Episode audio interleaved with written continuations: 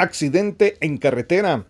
Bomberos voluntarios del municipio de Chinique, Quiche, atienden a motorista que sufrió lesiones al momento que se le cruzaran varios perros.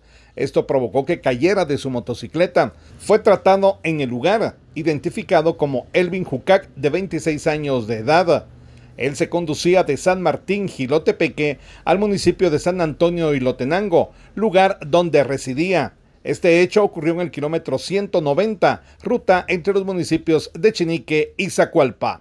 Desde Emisoras Unidas Quichén, el 90.3, reportó Carlos Recinos, primera en noticias, primera en deportes.